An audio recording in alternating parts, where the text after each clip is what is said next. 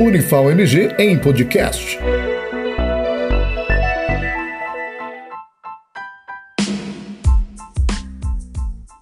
Sono e cérebro. O que ocorre com o cérebro enquanto dormimos? Por muito tempo acreditou-se que o cérebro descansava durante o sono.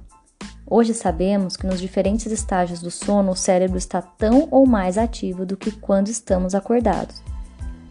Justamente nas fases mais profundas do sono ocorre a síntese de substâncias importantes para manter ou expandir as redes neuronais, ligadas à consolidação da memória e ao reforço do aprendizado.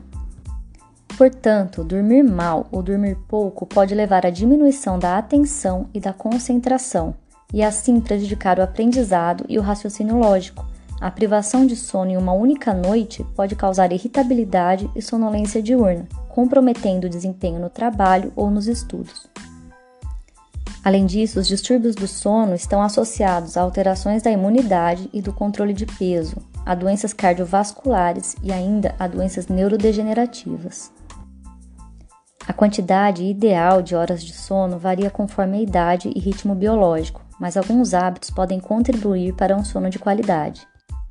Evitar ir para a cama sem estar com sono, manter regularidade nos horários de deitar e levantar, e evitar o uso de eletrônicos quando já se deitou são alguns hábitos da chamada higiene do sono.